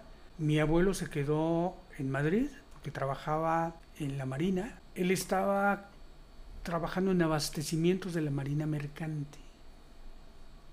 Bueno, el caso es que pues mi papá salió por algo y no llegaba y no llegaba y no llegaba. Y mi abuela pues ya estaba... Muy preocupada. sí. Y cuando llegó, le dijo a mi papá, pues es que hubo un bombardeo y los bomberos y los policías nos dijeron, a ver, todos a quitar piedras y a, y a qui- retirar escombros y a rescatar sobrevivientes si es que los hay. Bueno, esas historias familiares La Laurita también tendría ahí varias cosas Sí, que de contar. hecho ahorita les quería pedir que si Lau puede sentarse aquí y yo le hago cosquillas a Paleta. Hay una historia del metro, ¿no? Que el metro era el refugio Ajá. antiaéreo por excelencia, ¿no? Y Sí. En las ciudades donde había metro, Madrid, Barcelona. Pero hay una historia que ustedes me contaron de de una De que sé cuando se escondían en el metro. ajá y que perdió el pie. Ah, no, eso fue en el ¿Cómo campo fue? de concentración cuando el Avia vio que un señor se rascaba la oreja y se le cayó. Ah, pero por el frío. Bueno, es presentados al lado. Aplausos para la Lauris. Lau, ¿qué historias hay en tu familia? No, pues lo que dice Mariana es cuando estaba mi abuela, mi madre y mi tía en un campo de concentración en Francia, en Bessier, pues vi- eh, hacía un frío de la patada y pues había un señor que se rascó y se le fue la... Se rascó la oreja y se, se le, se le rompió. se le rompió media oreja porque la tenía congelada. Oh, Y bueno, ellas para no tener los mentados golondrinos, como le decían, en las axilas, no se podían bañar, pues rompían hielo y, y se lavaban como podían. Eso era en el campo de concentración. Mi padre contaba que en las mañanas se quitaban la camisa, él y otros jóvenes, y se frotaban hielo en, en el tórax y, y en la espalda. Y con eso eh, combatían la mugre y lo- los golondrinos. Los golondrinos son, Unas bolas que salen en las son, axilas. son unas bolas que salen en, en las axilas cuando hay falta de higiene wow. y probablemente falta de vitamina, la que sea, ¿no? Claro, claro. Porque el hambre era tremendo. Sí, pues les daban, les daban de comer nabos. Mi mamá no volvió a comer nabos cuando vino a México, o sea, no los podía ver porque se vomitaba. Y en, cuando En todavía estaban en España, ya el gobierno, el presidente del gobierno ya era Juan Negrín Ajá. y era, eran famosas las píldoras del doctor Negrín, que eran lentejas. ¿De ahí salió? Porque lo que les daban de comer eran lentejas. Y probablemente muchas de esas lentejas eran mexicanas. México les mandó lentejas y garbanzos, rifles y, Y municiones. Y a Orozco. A Siqueiros. Internacional- A Siqueiros, A Siqueiros. claro, en las brigadas internacionales. Rusia mandó aviones, tanques, rifles, municiones, pilotos de, de tanques y pilotos de aviones. Fueron los únicos dos países que apoyaron a la República. Porque ni Francia, que gobernaba el Frente Popular, ni Inglaterra, los gringos menos, los gringos de la guerra en España no querían saber nada. Los gringos no querían saber nada ni de la guerra mundial. Si no les hacen pedazos en, en Pearl Harbor sus barcos, no entran. Ellos se conforman, los gringos se conformaban con fabricar aviones, armas, municiones, comida, vestuario y mandarlo en convoyes de Estados Unidos a Inglaterra. Y ese era el apoyo que daban los gringos a los aliados. Y los aliados le tenían un miedo terrible a Hitler. Nunca se le opusieron ni Francia ni Inglaterra. Y eso que Francia gobernaba un gobierno de izquierda, ¿eh? el, el Frente Popular. Y en Inglaterra es famoso Neville Chamberlain, que era el primer ministro, que fue a Múnich a negociar con Hitler que no fuera tan gacho, que tranquilo, ¿no? Y Hitler le dijo sí, y lo mandó de regreso. Y les valió, a Hitler le valió Emes. La guerra civil española oficialmente terminó el primero de abril de 1939. Claro. La Segunda Guerra Mundial inició un día como hoy, primero de septiembre de 1939.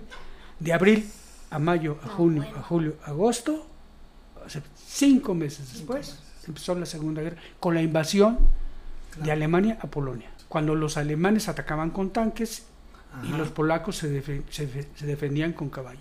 Aquí tengo yo en mis notas que es la batalla de Teruel la que define el final, ¿no? Que es la que pierde el bando republicano y tras la pérdida de Teruel las tropas franquistas se van sobre Aragón y es cuando los franquistas terminan penetrando en Barcelona, Lérida y ya, o sea, se firma la, la rendición, ¿es correcto? Hubo dos batallas muy importantes. La de Teruel, Ajá. que duró no sé cuántas semanas y que se llegó a pelear a 20 grados bajo cero. Wow. y la batalla del Ebro. En la batalla del Ebro fue la decisiva. Ok. Porque además la batalla del Ebro, el ejército republicano, lo que quedaba, se embarcaron para cruzar el Ebro y atacar a las fuerzas franquistas. Y las atacaron. Y les hicieron mucho daño. Pero no contaban con el armamento alemán, con la, aviación alemana, con la cantidad de, de soldados italianos. Y finalmente, así como cruzaron el Ebro y le dieron una paliza al, ej- al ejército franquista, tuvieron que regresarse. Y ahí, entre esas dos batallas, ahí se perdió la guerra. Teruel y el Ebro. Ebro. Porque el Ebro y Teruel, Teruel era la entrada a Zaragoza y, y al norte de Barcelona. Y el Ebro era derechito hacia Barcelona. Y en Barcelona estaba el, el gobierno republicano español, se había ido de Madrid a Valencia a Barcelona. Entonces, te sacan de Barcelona, te Ya. sacaron de España. Sí, ya no tienes a dónde ir. Ya no. Ya no tienes que... Y entonces tuvieron que pasar a Francia. Y la rendición... Hay un, hay un hombre muy vilipendiado, muy maltratado, que es el coronel Segismundo Casado. Porque él negoció con las fuerzas de Franco la rendición del ejército republicano español en Madrid, cuando en Barcelona es donde se estaban dando de catorrazos. Y este cuate firmó la rendición del ejército republicano español. Y ahí acabó la guerra, primero de abril. A lo mejor esto fue el 27, 28 de marzo, ¿no? pero el, el caso es que para el primero de abril ya las fuerzas franquistas ya estaban desfilando en Barcelona. Y hay muchos temas de qué hablar, las brigadas internacionales, hay muchos... Sí, la, propia, la propia dictadura franquista del 39 al 75, ¿no? El año en el que muere Franco es un chorro de años. Muchos. Un atraso de España tremendo, la construcción de una identidad militarizada, Pili Mili, o sea, Lola Rocío Flores, Dúrcal. Rocío Durcal, o sea, si tienes como la y al mismo tiempo, por otro lado, cosas interesantes ya después de la, de la dictadura como la movida madrileña y entonces el cine experimental y la pintura y, o sea, es un es muy atrasado. Es que de la guerra civil hemos hablado, la verdad, este, hay, hay muchas, mu- pero muchas más cosas que decir. Hay que hacer un ciclo. Sí. Y del franquismo, o sea, la posguerra, bueno, ese es otro tema, ¿eh? ¿eh? Ese es otro tema. Ese podría ser el siguiente. En España, en la España de Franco, si tú querías un empleo, necesitabas tu acta de nacimiento, tu comprobante de domicilio, tu credencial del INE y la carta del cura de, de tu parroquia que certificaba que eras un buen católico y que cumplías con tus deberes. Si una mujer quería abrir una No. cuenta bancaria, necesitaba el aval de su, De su marido, o de su padre o de su tutor. Así, así. Wow. No, definitivamente la, la guerra civil dejó pues un cambio en, en las vidas, en el pensamiento de cientos de migrantes, de miles de migrantes para todos lados, para Francia, para México, para Estados otros- Unidos, Estados Unidos Argentina. Centroamérica, Dos Para comentarios. sí, Rusia. Eh. Hay un libro de, de Vázquez Montalbán que se llama Biografía no autorizada de Franco. Y entonces narra la historia de Franco. Por eso me aprendí que se llamaba Francisco Paulino Hermenegildo Teodulo. Que, que alguien que se llama así tiene que ser un hijo de Satanás. Y gallego. Y gallega. Fíjate qué cosa. El fundador del Partido Socialista Obrero Español fue Pablo Iglesias. Ese partido se fundó a fines del siglo XIX. Este hombre era impresor y había nacido en el Ferrol. El Ferrol es un puerto en Galicia. Ahí nació Franco, en el mismo lugar. Algo, ahí. algo tenía el agua del ferrol para andar haciendo eso. Oye, Lau, ¿nos, ¿nos puedes contar más o menos qué pasó cuando estalla la guerra en tu familia? Un poco así una barnizada. Pues más o menos, eh, bueno, el, el, el abuelo Fernando llegó a la casa, tenía una casa muy mona, y le llegó a decir, bueno, mi abuela perdió en la guerra tres hijos, y con las que vino fue con mi mamá y con mi tía. Pero cuando llegaron allá, cuando estaban en Madrid, llegó mi abuelo y les dijo que tomaran cinco cosas que más quisieran porque se tenían que ir, porque si no los mataban. Entonces, pues cada una agarró sus cinco cositas, entre las cosas que llevaba mi mamá. Era un, un muñequito que se llamaba Wenceslao, unas cartas de Blancanieves y un- una serie de, de cositas chiquitas de, que eran importantes para Porque ella. de tenía la tía 10 años.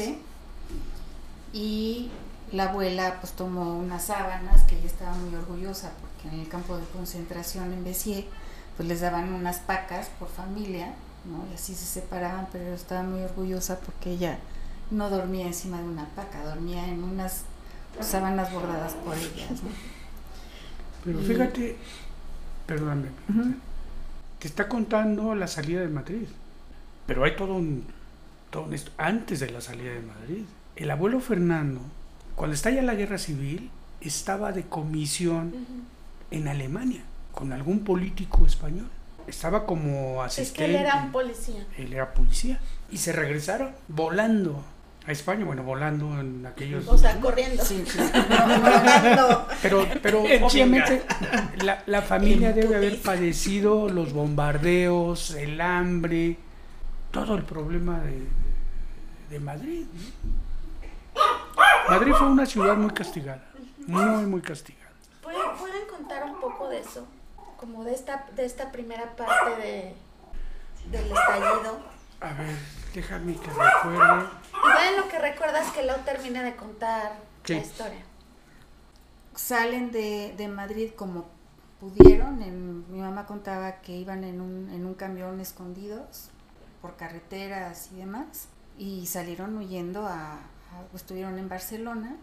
Y, y más o menos es la historia de, de la familia de, de Guillermo. Pues todos saliendo de, de España. Pero los... Porque los- acá cabe mencionar que es importante que el abuelo de Memo, Juan Grediaga, y Fernando Torrijos, tu abuelo, eran amigos, eran, masones y eran amigos. grado y ellos 33. Ajá. se conocieron y la familia de Memo le ayudó a la familia de Lau a poder llegar a México porque ellos llegaron antes, ¿no? Los buscaron en- por a través de la Cruz Roja en los campos de concentración. ¿Pueden también con- platicar Mm, tantito La verdad, de eso? lo que sé es que cuando supieron que los torrijos ya estaban en México, eh, sí los fueron a buscar de alguna manera y trataron de ayudarlos en lo que se pudiera. Eh, el abuelo Fernando, el abuelo de Laura, era un hombre que medía como 1,90 y pesaba 46 kilos, Ay, como yo. Como tú, de estatura y de peso. Porque en el campo de concentración había agarrado una tuberculosis. ¿no? Porque estuvo en un campo de concentración de castigo alemán, ¿no? No sé si alemán, ¿eh? Eh, por lo menos en un campo de concentración en Francia. Ah, ok. Que no te creas que eran unos campos de concentración que desayunaban, comían y cenaban, ¿eh? Y tenían camita, dormían en la arena y tragaban lo que podían. La abuela Teresa, creo que les daban unas raciones de arroz y la abuela Teresa pescaba acosiles, lo que nosotros conocemos como acosiles, que son los camaroncitos de agua dulce, y se los echaba al arroz para darle un poquito de proteína. Cuando ya estuvieron en México y el abuelo pues, estaba con muchos problemas de salud, la abuela que era, era una modista era muy buena, pues abrió su taller, su taller que a lo mejor solo era ella. Que mi abuelo lo que hizo fue ser fiador de una máquina de coser. O sea, no se la regaló, él fue el fiador. Si la abuela Teresa no podía pagar, pagaría mi abuelo, pero la abuela Teresa pagó. ¿Qué es la máquina de coser que todavía tiene Lau? Así es, exactamente, esa máquina de coser existe. Y todavía la uso. Oigan, y también podrían contar un poco de la historia de Bordas cuando estuvo en el campo de concentración en Figueres. Argelès-sur-Mer, Argeles. Bordas nació en 1918. Cuando estalló la guerra tenía 18 años. Era sujeto al servicio militar. Él estaba estudiando medicina. Entonces le dijeron, ¿sabes qué? Vente para acá. Vas a ser el, el de sanidad de una brigada en los Pirineos. Entonces andaban con su uniforme blanco y en lugar de botas, pues, esas raquetas para caminar en la nieve. Y Bordas era el, El que sabía. El que sabía. Lo apresaron, yo es- esos detalles no los tengo. El caso es que acabó como prisionero en, el, en un campo de concentración en Francia, en el campo de Argelès-sur-Mer. Argelès en el mar. Era el campo de concentración más grande. No había barracas, no había dónde dormir. Había alambradas y el mar. Y algunos de los prisioneros, para aguantar el frío, hacían un agujero en la arena y luego se tapaban con la propia arena porque no tenían ni mantas. ¿Quién sabe qué comían? El caso es que hacían pis y caca en la misma arena, en algunas zonas que ya todo el mundo sabía que ahí se hacía, para luego taparlo con la propia arena. Bordas, que había nacido en el Mediterráneo, conocía los movimientos del mar, porque además Argelés está cerca de Cataluña, porque las alambradas del campo de concentración entraban al mar quién sabe cuántos metros. Y se dio cuenta que había un vado no sé cuántos metros, ¿no? que había que meterse al mar, había que nadar, pero luego se llegaba a un lugar donde podían salir caminando en el mar. Entonces él y no sé cuántos más se fugaron. Salió, le dio la vuelta a la, alambrada y a correr. Y no sé cómo, pero él tenía algunos yo creo que con su familia o compañeros de escuela, como haya sido, tenía contactos en Inglaterra. Entonces atravesó toda Francia para pasar a Inglaterra. Y en Inglaterra ya fue recibido por gente amiga. Y esa gente amiga pues le dio casa, comida y sustento. Y finalmente, al no sé cómo, pero le dieron dinero para un pasaje. Y él viajó de Inglaterra a Estados Unidos. Él desembarcó en Nueva York. Y como su familia estaba en México, no sus papás, ni sus hermanos, sus tíos y primos, él se vino de, de Nueva York a México, creo que en camión. Y bueno, ya llegó a México, hizo contacto con la familia, eran restauranteros, pusieron un restaurante, luego pusieron otro, luego otro, luego otro. Y Bordas cocinaba, en las mañanas y lavaba trastes y a las una o dos de la tarde se iba al poli porque estudió para químico bacteriólogo en la Escuela de Ciencias Biológicas del Politécnico. Ahí le metieron un balazo en la pierna, ¿no? Creo que traía un balazo en una pierna. Y también en la espalda tenía unos balazos, ¿no? Yo me acuerdo cuando se quitaba la playera, en, la camisa en guaya, traía un chorro de cicatrices en la espalda bien caro. Pero no, no creo que haya sido balazo. el balazo fue en la pierna. Oye, Lau, ¿y mm, puedes platicar, o, bueno, entre los dos, de cuando a tu mamá, a la mamá de Lau, se la llevaron como de damita de compañía de una señora en Francia? Tú te la sabes bien. Estaba eh, una señora que se llamaba Madame Pujol, donde a veces los dejaban salir del, del, campo de concentración para que fueran a hacer como limpieza en alguna casa de los franceses. Y esta señora, la Madame Pujol, quería mucho a mi mamá. Y que era una niña. Que era una, una chiquita de 10 años, pero nada más entraban y salían y de vez en cuando. Y entonces ahí pues le daban de comer y ahí, bueno, mi mamá hablaba perfectamente bien francés que inclusive cuando llegó a México, que ya estaba ya un poco más grandecita, se metió a la Alianza Francesa, pero cuando lo oyó la maestra de cómo hablaba francés, le dijo, oye, tú no estás para primero, ¿no? a ver, ¿a dónde te ponemos? Lo que pasa es que no sabía escribir en francés, hablarlo perfectamente bien, pero era su segundo, pues yo creo primera o segunda lengua, porque sí estuvieron bastantes años en, en Francia. Oye, Lau, ¿y ¿Podrías platicar del abuelo Mateo? Ay, el abuelo Mateo. Era el abuelo de mi abuelo. Bueno, él trabajaba en los jardines de Aranjuez, era el capataz.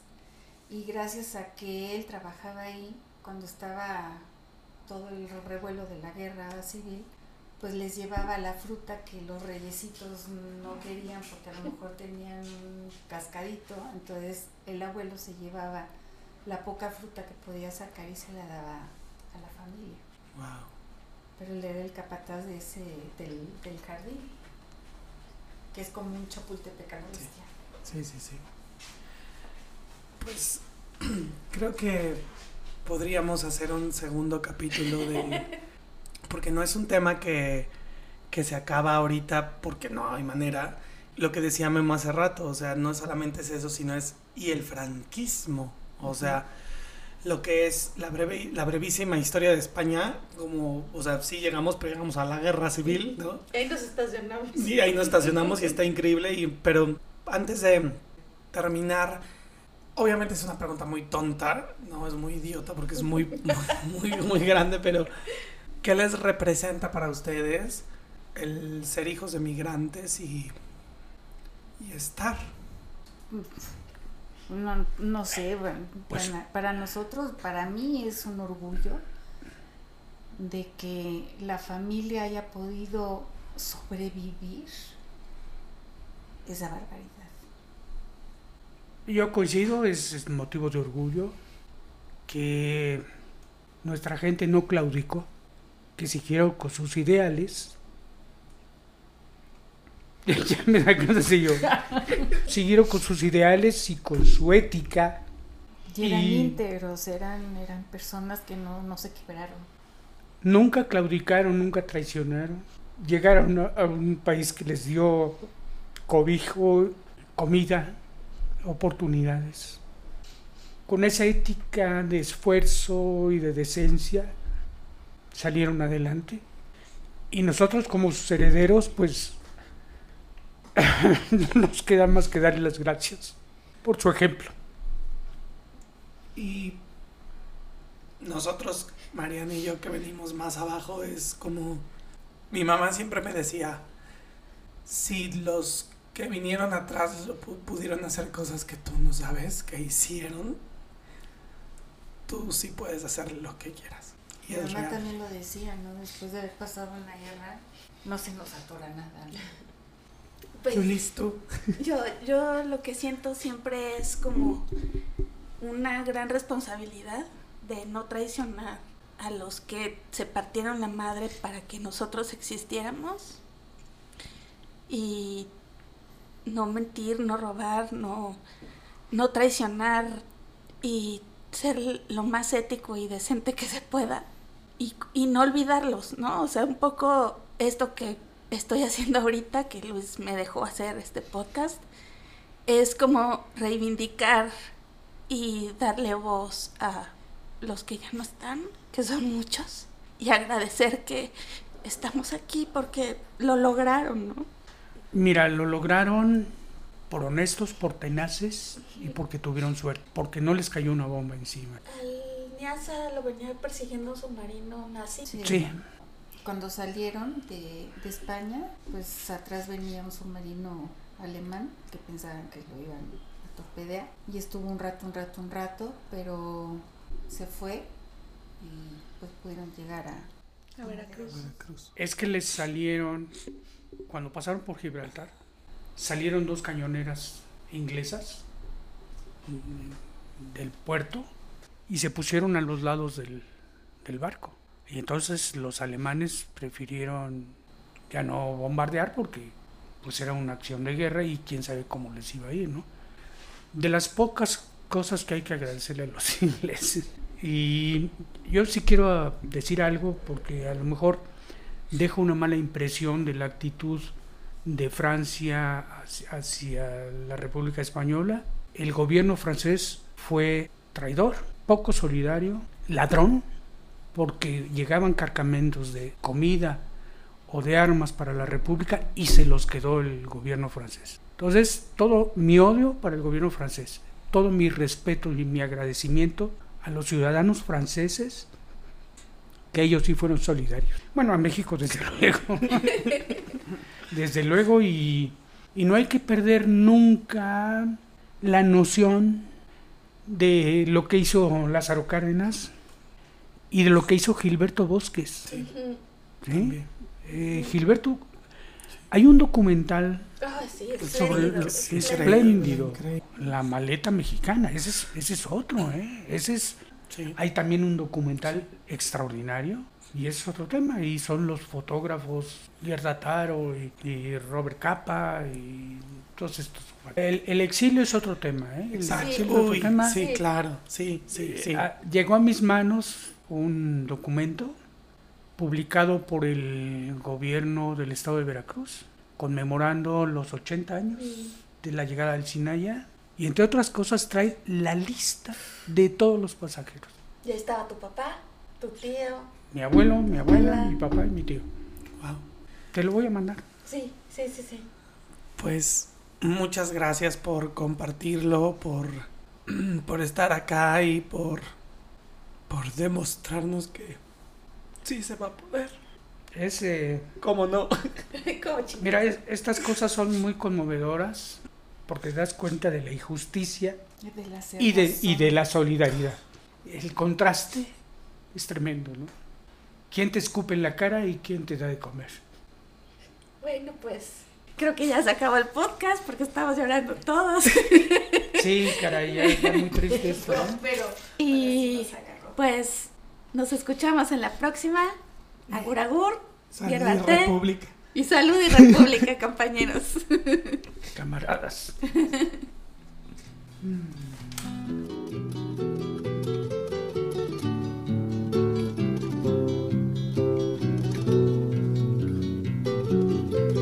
Si me quieres escribir, ya sabes mi paradero.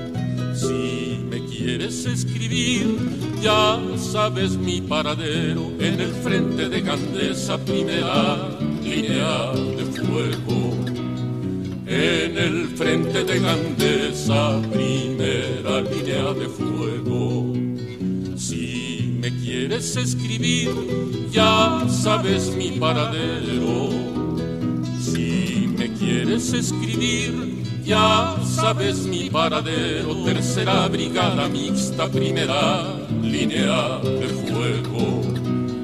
Tercera brigada mixta, primera línea de fuego.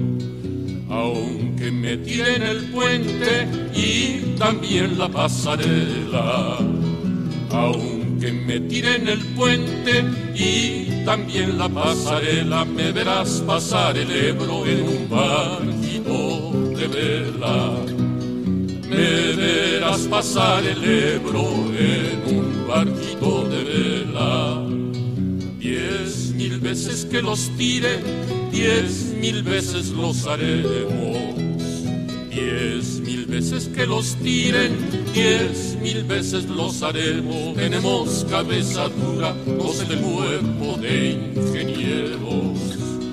Tenemos cabeza dura, los del cuerpo de ingenieros. En el Ebro se han hundido las banderas italianas. En el Ebro se han hundido las banderas italianas y en los puentes solo quedan las que son republicanas.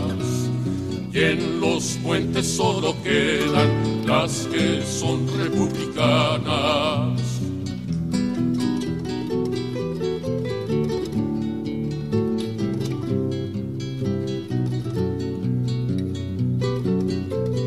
Al llegar a Barcelona, lo primero que se ve. Al llegar a Barcelona, lo primero que se ve es a los perros fascistas sentados en el café. Es a los perros fascistas sentados en el café. En el tren que va a Madrid se agregaron dos vagones. En el tren que va a Madrid se agregaron dos vagones, uno para los fusiles y otro para los cojones. Uno para los fusiles y otro para los cojones. Artilleros al cañón, afinad la puntería. Artilleros al cañón, afinad la puntería, que el hijo de puta Franco no se ha muerto todavía. Que el hijo de puta Franco no se ha muerto todavía. Con la cabeza de Franco haremos un gran balón. Con la cabeza de Franco haremos un gran balón para que jueguen los niños de Galicia y Aragón. que jueguen los niños de Galicia y.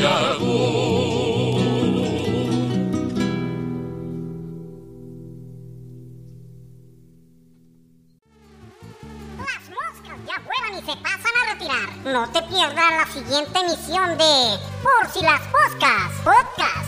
Idea original, Luis Huitrón y Mariana Grediaga. Conducción, Mariana Grediaga y Luis Huitrón. Diseño de producción, musicalización y voz, Ravi Hernández. Y Yareni Molina en nuestras redes sociales. Recuerda seguirnos en Facebook e Instagram como Por Si Las Poscas, en Twitter como Por Poscas y escribe, manda fotos y sugerencias, críticas y cualquier otra mención a por si las poscas arroba gmail.com. Por si las poscas, podcast.